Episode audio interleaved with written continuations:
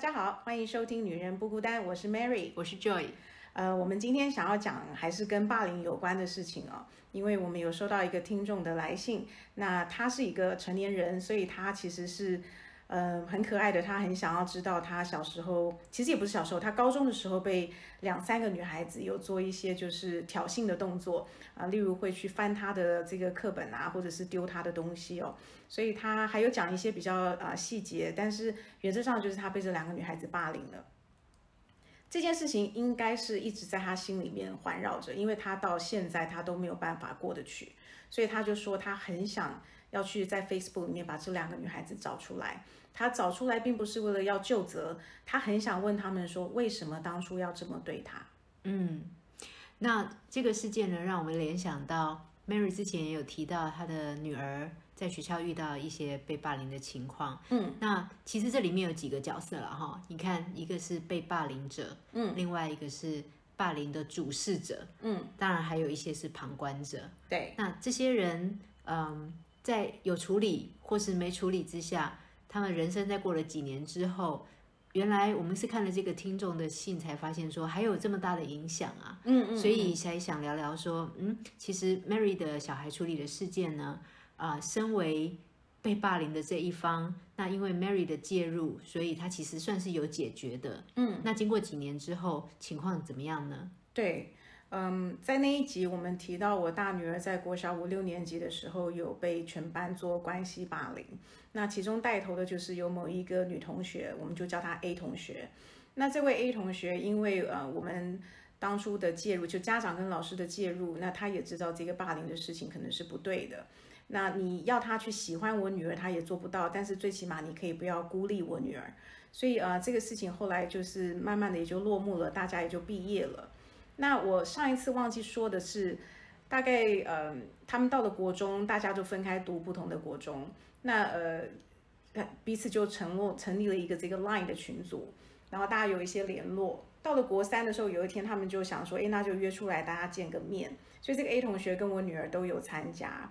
然后在这个场合，大家都是就是好像完全没有以前这些事情的阴影啊，大家就聊得很开心。这是跟事发的时候过了三年了吧？过了三年，从小六到国三。对对对。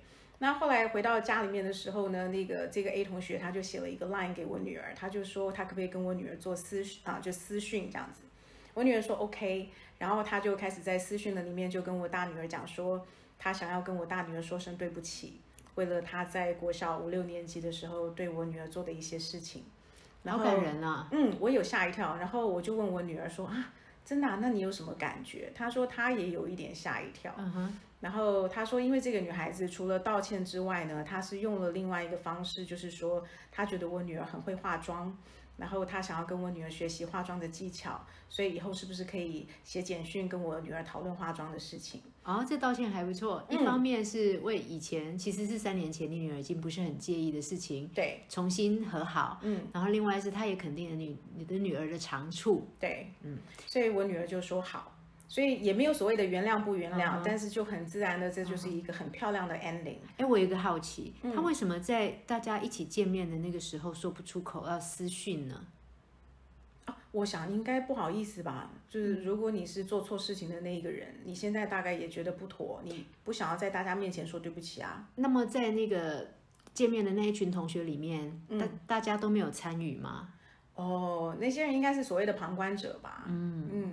但是旁观者可能没有像主事者那么的感到愧疚，我觉得不会，私底下也没有说哎来私讯道歉一下，没有没有，我觉得他们还小，我觉得也许要到成年人才会开始理解说，哎，他们当初也是旁观者，然后旁观者也是帮凶之一。嗯，其实我跟 Mary 讨论一下，为什么在霸凌跟被霸凌当中。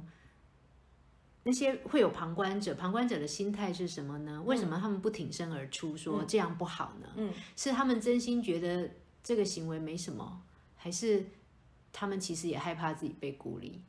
哦，当然是都有。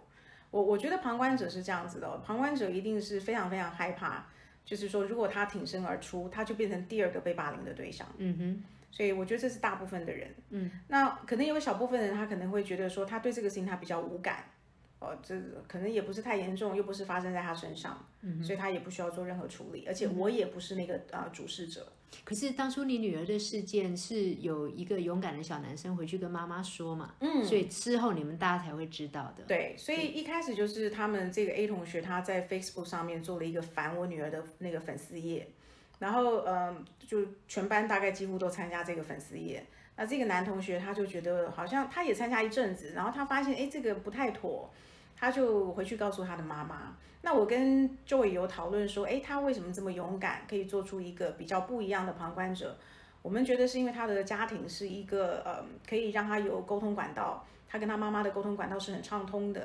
然后他跟他妈妈说了这个事情之后，他妈妈的反应是有跟他的儿子商量说，那接下来他们要怎么处理？这个处理是透明的，而且是必须这个小男孩同意的。嗯，所以他的妈妈就会跟这个小男孩说。那我现在要跟老师说这件事情，你有没有什么想要我，呃，来来跟你说的？就是我想要注意的，你是要提醒我的。然后这个小男孩就说，他不希望别的同学知道是他打的小报告。嗯所以他妈妈在跟老师交代这件事情的时候，有强烈的要求，绝对不能够说出是谁。嗯。说出这一件事情。所以这个小男孩跟妈妈之间有信任，他信任妈妈。嗯。妈妈尊重他的意愿。嗯。但是在这个两件事情的前更前面呢，我觉得是他们的家教让他有良知，对，所以他觉得这件事情好像不太对。对他们是一个还算蛮注重公益的人，嗯，所以呃，他爸妈是那种长期就是会做志工的，然后从小也是带小孩去教会服侍的，嗯嗯，所以他们大概有一些。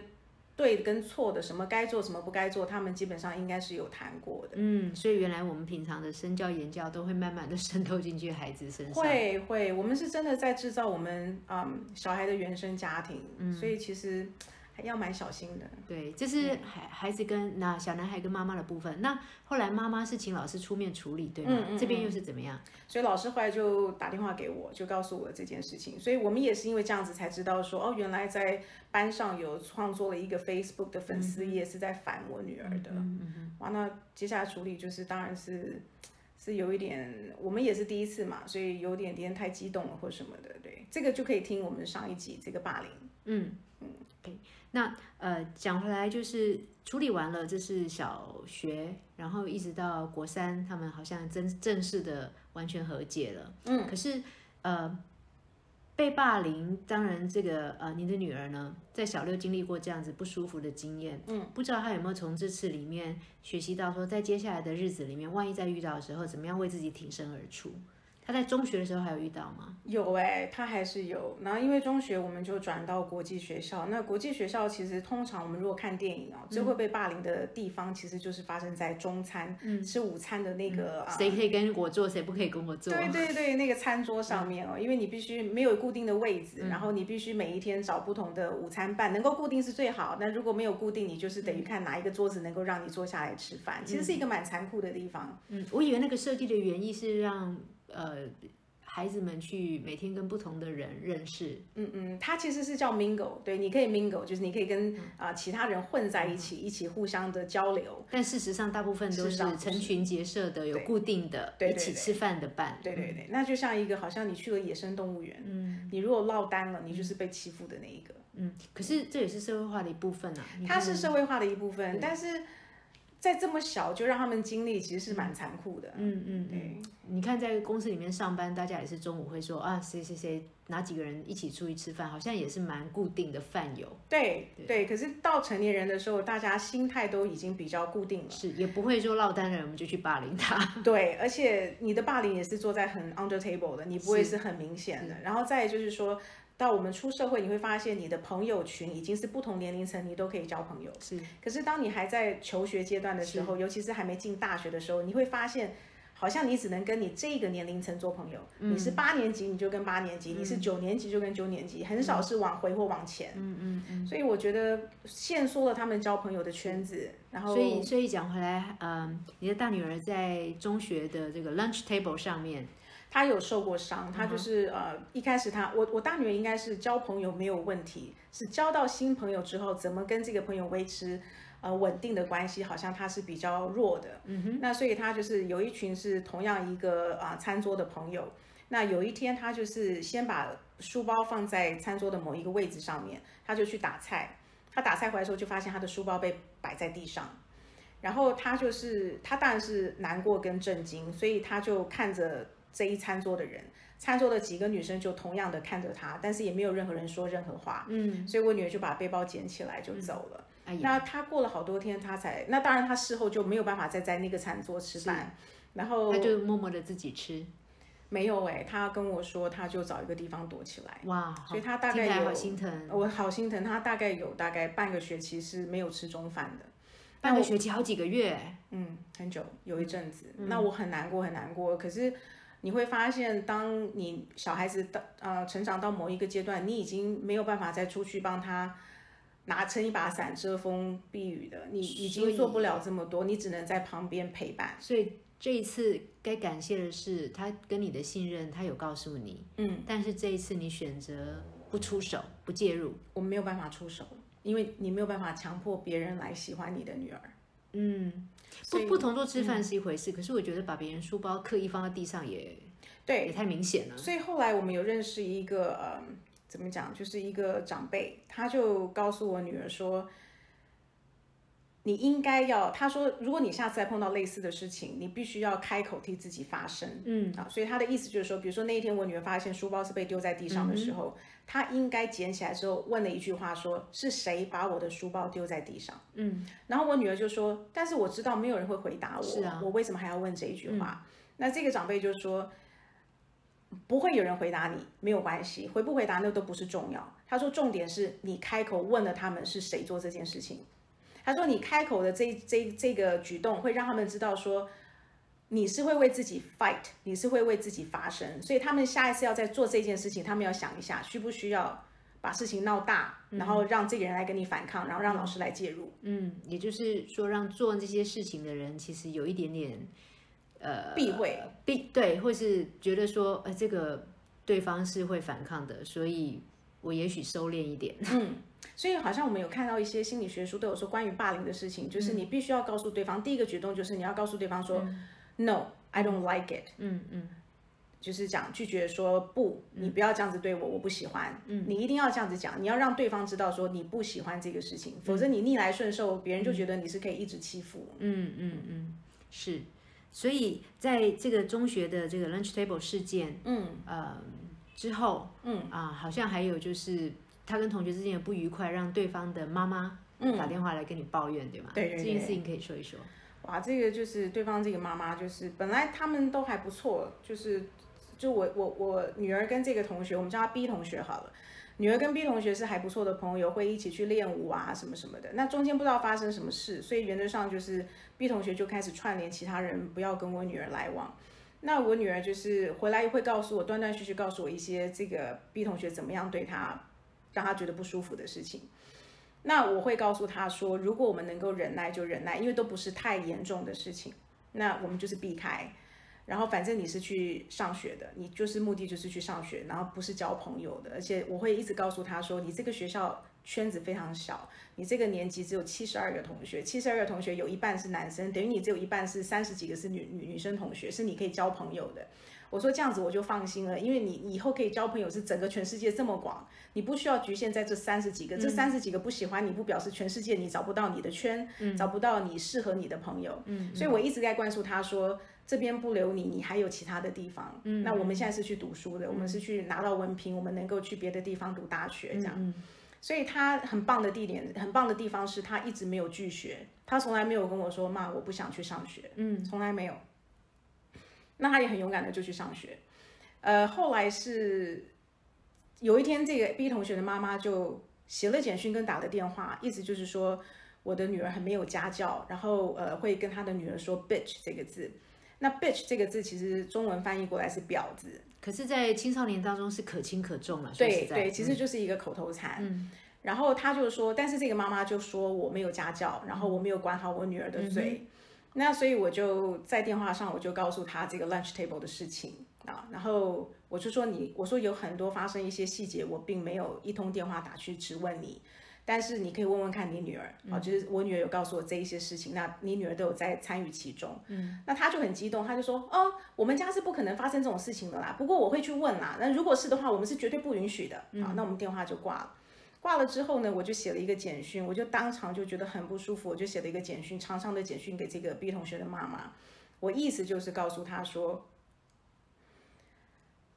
嗯，有几件事情，例如说我女儿在跟某个同学在一起说话的时候，呃，B 同学会过来把这个同学拉走，就让我女儿没有办法跟这个同学说话。或者是有时候我女儿可能蹲在地上在绑鞋带的时候，这个 B 同学会走过稍微推她一下，那我女儿可能就会稍微有点跌倒这样子。那我说在这些事情发生，她回来告诉我的时候，我从来没有一通简讯或是一通电话去质问你们家的家教在哪里。对，所以我就说他给我的讯息跟给我的电话已经让我觉得不舒服了。嗯，我也不想再接受到这些的讯息。嗯，那我就告诉他说，小孩的事情就是应该小孩子自己解决。如果他们不能够解决，那么麻烦请学校，学校只要通知我们到场，我一定到场，绝对奉陪。但是我绝对不再接受你就是发泄情绪的简讯。嗯，回的真漂亮。不过你好像有提到说让你不舒服。这个是很重要的一个点，对吗？对，因为呃，你的简讯里面如果有提到说你的简讯已经让我感觉到威胁，而且是不舒服的，这个以后如果真的要走到法法律上面的话，就是他是有一个威吓的动作，他已经让我感觉到心生恐惧了。所以等于是对方对你有形成骚扰，我觉得是，我要让他知道，他让我觉得是这样。是，所以如果你表达这样之后，他再继续打电话或是简讯的话，你其实可以告他的。对我就是要让他知道，说我可以往事情，就是我可以往不好的方向走，我可以去保护我自己，这样子，就是其实很简单，就是告诉他，我不要再收到他这种简讯了，嗯嗯，而且也没有理由来找到我身上嘛。I mean，你的女儿也一天到晚在讲 bitch 啊，为什么我的女儿不可以讲？嗯，那我的意思说，我这是我唯一可以做的，就是当别人直接欺负到我头上来，在指责我女儿的不是的时候，我至少可以起来捍卫我女儿。但是你说。让我去学校质问其他的同学说为什么不跟我女儿在同一餐桌吃饭，这就是我不行做的。因为她已经是国中生了嘛，对她必须自己他也可能，而且他也可能不希望你介入。对，还好是那个学期过后之后，我女儿就到了下一个高中的阶段。他们那个学校高中是可以开始出去外面买菜，嗯买便当，嗯所以他就自己他就不定学校的，他就是出去吃，所以他的午餐时间就可以平安度过。对他就可以，那很好玩哦。你一旦不是一群人的时候，有时候他在路上碰到其他三三两两的人，哎，人家也是会跟我女儿一起结伴吃饭。嗯嗯，所以你会发现说，一群人是一个群体动物，是一个。蛮，我觉得这个也跟我们刚刚讲的旁观者也有关系啦。就是说，有些人他可能没有那么明显的好恶，可是因为有一个领导者起来站了一个立场，那有些人就会不知不觉跟随那个立场。嗯，倒不是说人本来就是很坏的。对对，所以也许以后我们的孩子有遇到不管是呃这个被被霸凌的情况，或是被孤立，如果是一群人，他可以试着是一对一的。去去跟这些人继续交朋友，或者是继续去感受一下彼此的关系到底是怎么样。嗯，对。如果一群有问题，不代表这一群里面的每一个人都不能跟你是朋友。但是我有发现，就是如果说他今天跟里面这一群的某一个同学做朋友，然后等到下一次是活动是全部人都要参加的时候，这个人又特别不理他，他会更更难受，对，因为他有这个反差。对，所以对我女儿有没有伤害？我觉得有。我觉得他觉得他交朋友是弱的。嗯嗯。所以他会给自己一个保护的，他会有一个保护墙在他的前面，嗯，然后他就是不太想要交新朋友，嗯，但是我还蛮开心的是，他进到大学之后，果然大学的那个同学真的就很广了，对。然后呢，像他认识一群就是很爱打电动、很爱打桌游的同学，嗯，这叫什么电手游跟电游这些同学，他们就可以一直就是有共同的兴趣、共同的爱好，然后有男有女，通常有男有女的霸凌情况不会这么严重。然后男生就是不太在意这种关系霸凌嘛，他们不太会做这件事情。嗯，然后大家就是会一起去吃饭，一起玩电动，我就觉得我很开心，他交到新朋友。嗯，所以还是要鼓励小孩，就是你在高中以下碰到的，因为是在圈子太小了。嗯，你就是那几个同学。如果是高中，台湾的高中是不是就一个班上可能就四十个学四十个学生？嗯，差不多。对，所以你就只好安慰你的小孩。如果你是被霸凌的那一个，你就会说这个世界很小啊，就这个圈子很小。你去到大学就会认识更多的人，嗯，就不用局限在这里。可是说归说，这个小孩如果没有体会到的话，他怎么知道我的人生等到后面圈子真的会比较广？其实，在孩子小的时候。也可以帮他们多拓展不同的交友圈。是是是，你讲的很好。我就是觉得，我不知道我我应该是做对的啦。我那时候就一直知道，我大女儿可能在交朋友这一块是不太行的。所以我就让她有家庭朋友。所谓的家庭朋友，就是我跟我先生的朋友的小孩。嗯，所以每一次我都跟他讲说，哦，你不用难过啊，那个 B 同学不理你，我你看我们这个某某谁都还是你的朋友啊。那他事实上也会，比如说偶尔找这些人出去看个电影啊，或者是我们家庭朋友一起出去玩的时候，这些都是他的伴。嗯，所以他会知道说，哦，我不我在这个地方，在这个圈子不行，不表示我在其他的圈子是不被接受的。嗯，讲到交朋友的话，我有一个小小的故事，我的嗯侄呃侄女吧，嗯侄女，她十岁的时候，他们在美国生活，嗯，她十岁的时候呢，回到台湾来呃看亲戚，然后住在我们家，住在我们家呢，我有很多时间可以跟她聊天。有一次，她就跟我说啊，我去看我朋友的 baby，我吓一跳，我说，哎，你十岁，你的朋友是不是未婚怀孕啊？他就很惊讶看着我笑出来说，我的朋友已经。二十五岁了，不可以生 baby 吗？嗯嗯嗯。我我其实没有想到说，一个十岁的小孩子，他的交友圈会有二十五岁的朋友，然后二十五岁的朋友他就是当了妈妈。对。那他跟我说，那个二十五岁的朋友是教会里面的朋友。嗯嗯。所以他的圈子其实是在父母看得到的一个有保护的圈子之下，里面有很多的 variety，他的朋友的呃。各种背景是比较多的，对，所以他从很小的时候，他就不觉得只能跟同年龄的小孩子交朋友。哦，这真好。我觉得他倒是帮我上了一课，对，所以我我惊讶，他更惊讶。我惊讶他的朋友呃已经生了孩子，但是他惊讶的是说，诶，我的朋友二十五岁，所以他他才发现到说，原来在台湾的小朋友。对，大家的大家的交同年龄的，呃，也不是只是，而是他们的生活圈真的就是这么小。对，上学啊，补习啊，就其他了。对对，所以这个是一个小小的差距，就是说，可能我们可以有意识的帮小孩子，帮我们的孩子们建立多一点的生活圈。没错，我觉得这点很棒，而且很重要。我觉得这样子做下来，我女儿就比较不会这么没有自信。否则他会一直觉得他自己很差劲。嗯，所以呃，我们今天讲的是，如果你的孩子被霸凌的话，要鼓励他站出来为自己反抗，发出声音。嗯，然后当然最好是你们的关系是有信任感，他愿意告诉你的。嗯，那如果你的孩子是旁观者，嗯，有发现人家被被霸凌了，希望他有这个良知，能够觉得不对，然后跟呃回来跟家长说，对，跟我们的关系是他愿意说的。嗯，好啦，所以我们希望这样子的经验可以。让一些已经成年的听众，小时候有被霸凌过的，嗯，走出来吧，不要太放在心上。对，有一点安慰吧，就是说，也许对方也很想跟你说对不起，只是没有那个机会。嗯，对不对？我还是觉得我我大女儿碰到的那个 A 同学是蛮勇敢的，她可以在三年后跟我女儿说对不起。对，我觉得她好棒，嗯，很棒，真的。